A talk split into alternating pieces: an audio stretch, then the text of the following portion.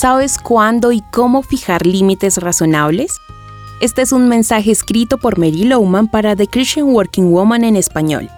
En la historia de esta semana de Fran y Jesús en el trabajo, ella enfrenta algunos problemas por no marcar límites.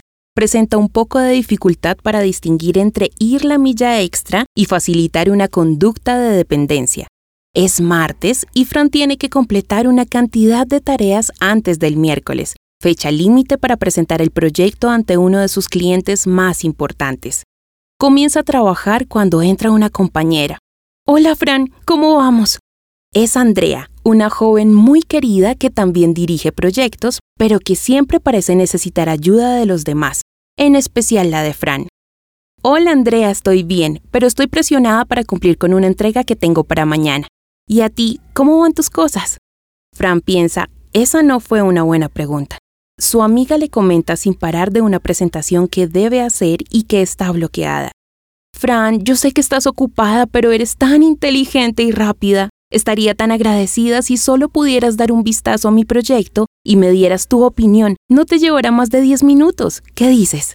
La voz en su mente le dice, Fran, no vayas. Este es el momento donde dices no.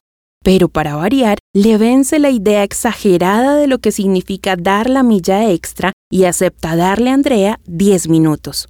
¿Y qué pasó?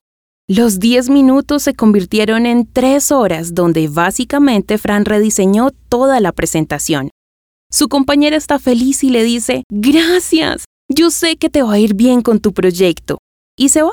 Ahora Fran debe llevar el trabajo a su casa para cumplir su meta, quitarle tiempo a su familia, dormir y descansar menos. Fran tiene problemas para decir no.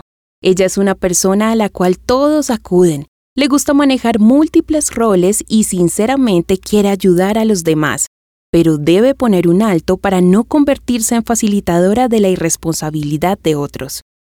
Fran debió escuchar esa voz silenciosa que le dijo, no lo hagas, pero le cuesta hacerlo.